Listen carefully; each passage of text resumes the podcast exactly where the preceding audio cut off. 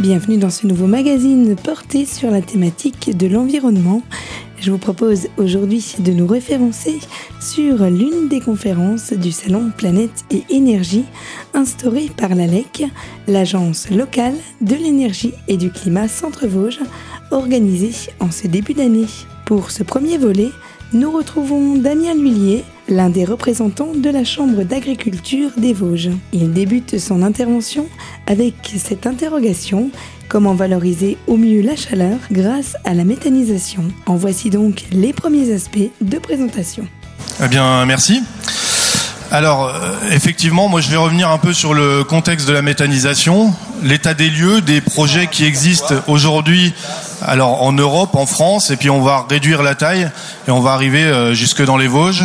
Et puis je vous montrerai un petit peu le principe de la méthanisation avant de laisser la parole aux producteurs, donc euh, aux maraîchers et aux producteurs d'algues qui utilisent la chaleur de la méthanisation pour faire leur production.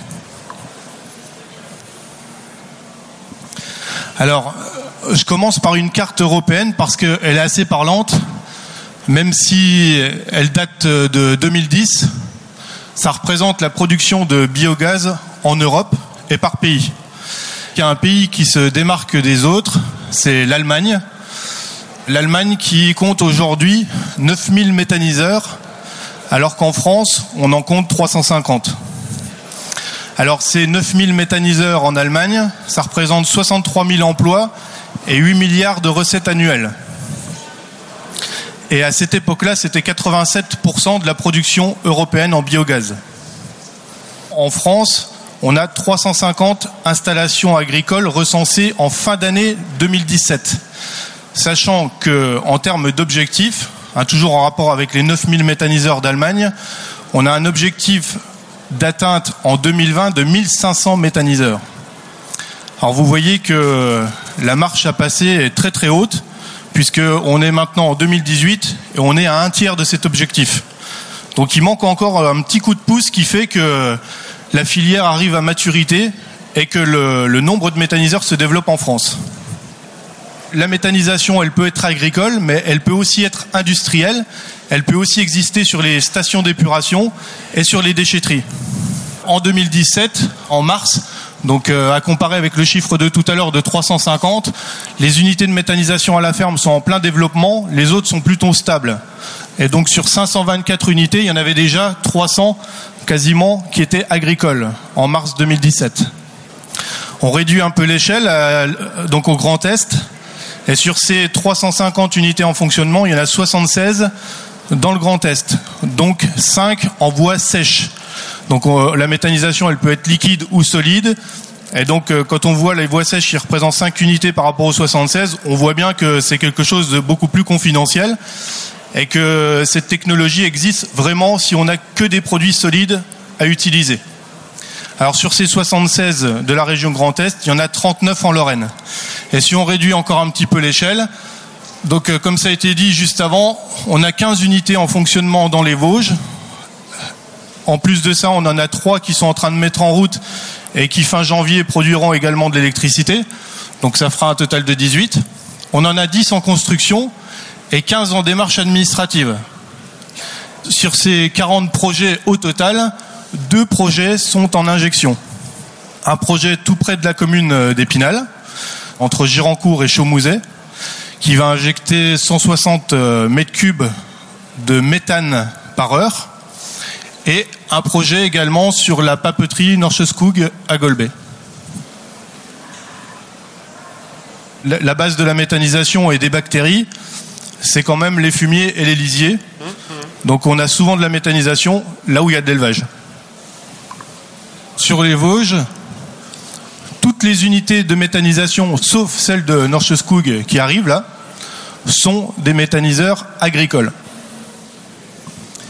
Alors, une fois que ces 40 projets seront installés, on peut dire d'ici 2020, tous ces méthaniseurs qui sont en fonction construction et projet représenteront 12 mégawatts de puissance électrique, ce qui correspond à la consommation d'électricité hors chauffage de 115 000 habitants, c'est-à-dire un tiers de la population vosgienne. Je fais un petit parallèle avec le photovoltaïque, puisque je m'étais amusé aussi à calculer les surfaces de toit en bâtiments agricoles. Et tous les bâtiments de plus de 700 mètres carrés en agricole représentent 400 hectares au total. Si on couvrait ces 400 hectares, on ferait l'électricité pour deux fois la population vosgienne. C'est un, un, petit rapport.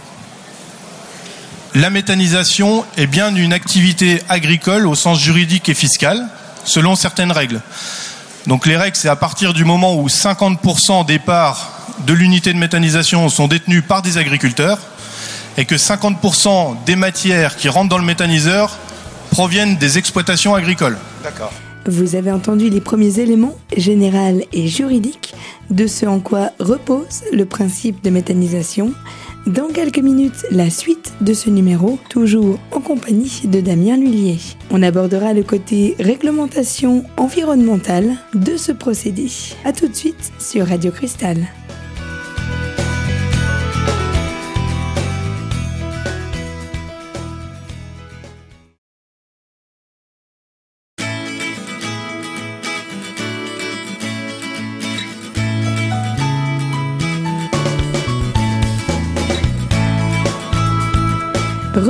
Sur les fréquences de Radio Cristal avec la suite de cette conférence portée sur le domaine de la méthanisation. On poursuit donc la découverte de ce sujet avec notre invité Damien Lullier. C'est une activité qui est très encadrée au titre de l'environnement par des règles ICPE, installation classée pour l'environnement, avec différents critères. Ça va du déclaratif en passant par l'enregistrement jusqu'à l'autorisation en fonction de la taille des projets et de type de matière qu'on met dans les projets. C'est aussi très encadré au niveau sanitaire, puisque quand on fait une unité de méthanisation, il faut avoir un agrément sanitaire. Et c'est aussi très encadré au niveau de l'urbanisme et de la fiscalité. Depuis 2016 également, il y a un décret qui est paru pour les unités de méthanisation agricole qui vise à ne pas dépasser 15% de culture énergétique dédiée ou culture alimentaire dans les unités de méthanisation agricole, pour ceux qui se posent la question des cultures alimentaires. Donc, la méthanisation, comment ça fonctionne? Alors, c'est un procédé qui se fait en totale absence d'oxygène, en milieu clos, fermé, étanche. C'est ce qu'on appelle un procédé d'anaérobie. Et c'est un phénomène qui est complètement naturel. C'est ce qu'on retrouve sur les marais. Hein, quand on prend un bâton dans un marais, on tourne un peu, il y a des poches de méthane qui se libèrent, on met un briquet, ça fait une flamme bleue, c'est du méthane. Et on va pas s'amuser à le faire sur, euh, sur une vache, mais en tout cas dans un intestin, c'est ce qui se passe également. C'est euh, ni plus ni moins qu'une digestion. Alors qu'est-ce qu'on peut mettre dans un méthaniseur? Les matières organiques acceptables, toutes les matières végétales brutes, les effluents d'élevage, les matières stercoraires, alors ça c'est l'intérieur des panses dans les abattoirs, donc c'est que des fourrages, mais ça c'est récupérable pour mettre dans les méthaniseurs et valorisable. Le lactosérum des laiteries, les déchets végétaux d'industrie agroalimentaire, des bouts d'épuration urbaine ou industrielle et autres déchets non dangereux. Alors, les déchets dangereux, c'est les radionucléides, hein, tout ce qui est radionucléaire et les choses comme ça, ça on peut pas mettre dans une unité de méthanisation. Les sous-produits animaux qui viennent de l'agro-industrie, on peut les mettre vraiment sur certaines conditions, c'est-à-dire une hygiénisation du produit, euh, 80 degrés pendant une heure, et euh, du broyage très très fin pour éviter les risques d'hygiène derrière, puisque ça retourne au sol. Alors pour mettre un produit dans une unité de méthanisation, il faut bien connaître son origine, le tonnage qu'on va apporter, le rythme de production, les qualités physiques et agronomiques, et bien mesurer s'il n'y a pas de risque de retour au sol, parce que le métier des méthaniseurs au départ, c'est bien les métiers d'agriculteurs. Et faire de l'électricité de la chaleur ou du gaz, c'est bien. Mais la matière, le digestat, c'est aussi un très bon fertilisant. Et il faut veiller à ce qu'il retourne au sol de manière très correcte. Et donc pour tout ça, bien sûr, il faut exiger des analyses en amont aussi sur, euh, sur le procédé. Tous les déchets d'éjection animale sont plutôt faibles en méthane. C'est normal finalement puisque en fait, c'est des matières brutes qui ont été mises dans la gueule de l'animal. Il y a déjà eu une digestion. Donc, euh, ce qui reste, c'est les 30%. D'ailleurs, euh, c'est ce qu'on dit hein, quand on fait une unité de méthanisation sur une ferme. On diminue de 30% les gaz à effet de serre de la ferme au minimum. Pourquoi? Parce qu'on va récupérer le reste de gaz qui n'a pas été digéré dans la panse de l'animal. Alors pour que les installations soient rentables et efficaces, quand on met des effluents d'élevage, on en met à 70, 80, 90%, mais il faut quand même 10% un peu de matière un peu plus noble ou plus riche. Et c'est là qu'on va aller les chercher au niveau des agro-industries ou des résidus de culture qu'on a sur l'exploitation agricole pour amortir l'ensemble de l'outil. Un site de méthanisation, ça peut être accolé à une exploitation agricole, mais ça peut être euh, au milieu des champs si on est plutôt sur un projet collectif où chaque agriculteur amène de la matière sur le site. Les matières entrantes liquides vont être amenées dans une préfosse. Ce liquide-là est pompé automatiquement pour aller dans le digesteur. Alors, quand je dis que ça se fait automatiquement, c'est-à-dire que toutes les demi-heures ou toutes les heures, il y a un déclenchement de cette matière pour faire une sorte de goutte à goutte, parce que les bactéries qui travaillent à l'intérieur de ce méthaniseur n'aiment pas du tout les à-coups. Donc on va alimenter vraiment par parcimonie. À l'instant, Daniel Huillier abordait de manière schématique le fonctionnement des machines pouvant faciliter la méthanisation. Je vous propose de poursuivre cette conférence dans une poignée de secondes où d'autres systèmes de méthanisation seront présentés ainsi que diverses solutions de valorisation de la matière.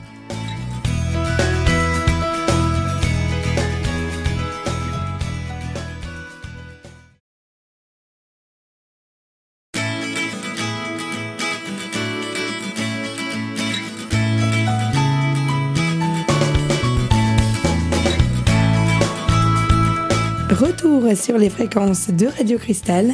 Tout de suite, la troisième partie de cette conférence avec la continuité des propos de Damien Lullier. Vous pouvez aussi avoir euh, un incorporateur solide où là on charge au godet une fois par jour.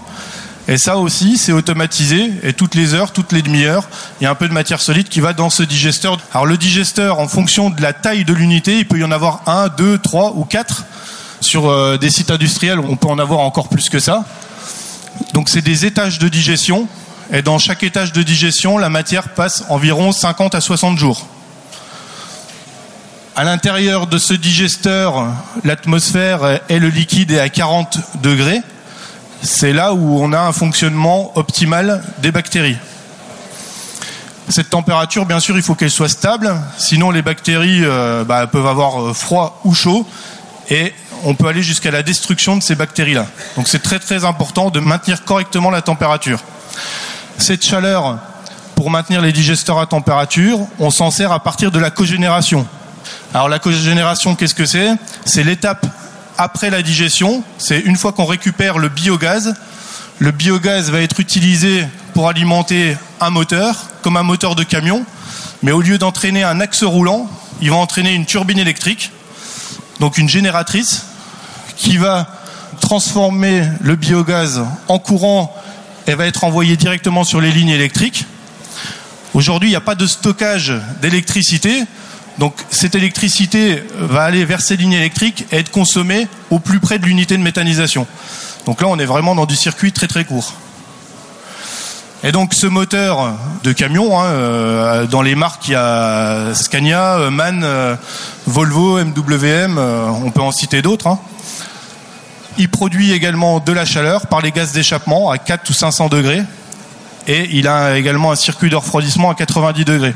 Donc là, c'est cette eau chaude qu'on récupère pour euh, chauffer le digesteur à 40 degrés. Et donc, le reste de cette chaleur-là va être disponible pour d'autres activités. Et c'est là où on va entendre les témoignages de Silver ou de Stéphane qui ont utilisé cette chaleur pour faire d'autres activités sur leur exploitation agricole. Alors ça, c'est le cas où on fait de la cogénération. La matière, une fois qu'elle est digérée, elle va dans une cuve de stockage pendant six mois. Pourquoi six mois? Parce que c'est à peu près la durée de l'hiver et du temps où on ne peut pas épandre cette matière parce qu'elle est très fertilisante et donc on l'amène au plus près de la période poussante de la plante. Donc à peu près de février jusqu'à septembre. Donc si on ne fait pas de cogénération, après une simple désulfurisation, on peut aussi faire de la chaleur. On a quelques projets sur les stations d'épuration qui utilisent simplement le gaz brûlé dans une chaudière pour chauffer des bâtiments industriels à côté. Ça, il y en a très peu. Par contre, si on va un peu plus loin dans l'épuration du gaz, parce qu'il faut savoir qu'au départ, le biogaz, c'est 55% de méthane, 40% de CO2 et beaucoup d'eau, enfin 3-4% d'eau. Donc si on enlève l'eau et qu'on enlève le CO2, on obtient du biométhane à 98,5% chargé en méthane. Et à ce moment-là, on peut soit en faire du gaz carburant, du GNV, ou soit l'injecter dans le réseau de gaz naturel, comme il va se passer sur Épinal, enfin Gironcourt Donc voilà un peu les grandes utilisations possibles du biogaz. Et je vais faire un petit focus sur le GNV parce que c'est vraiment une solution d'avenir par rapport à la méthanisation. Et on parle aussi du remplacement des véhicules diesel. Et ça, ça pourrait être une vraie alternative. Donc euh, le GNV, c'est gaz naturel vert. tout simplement. Alors, il peut y avoir du GNL ou du GNC. GNL, c'est liquéfié, et le GNC, c'est comprimé. Voilà. En fonction du type de véhicule ou de moteur que vous avez en face pour l'utilisation, on peut avoir ces différentes manières. D'accord. Donc c'est jusqu'à 95% d'émissions en moins de CO2 quand on utilise du GNV par rapport à du diesel. C'est très peu d'oxyde d'azote, hein, ce qu'on appelle les NOx. Pas de particules fines, pas de fumée noire et c'est non toxique ou quasiment pas toxique. Et donc euh, ça permet aussi dans l'utilisation des véhicules l'atténuation des vibrations, la souplesse de conduite et on a quand même des autonomies aujourd'hui entre 300 et 500 km pour, euh, pour des véhicules de tourisme. Voilà pour le GNV.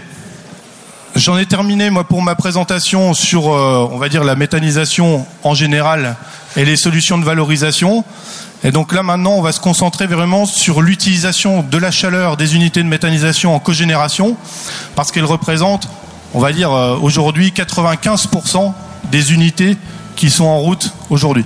Et c'est sur ces quelques propos que s'achève ce magazine porté sur l'environnement et plus particulièrement axé sur la présentation générale de la méthanisation. Une conférence issue du salon Planète et Énergie instaurée au Centre des Congrès d'Épinal en janvier dernier.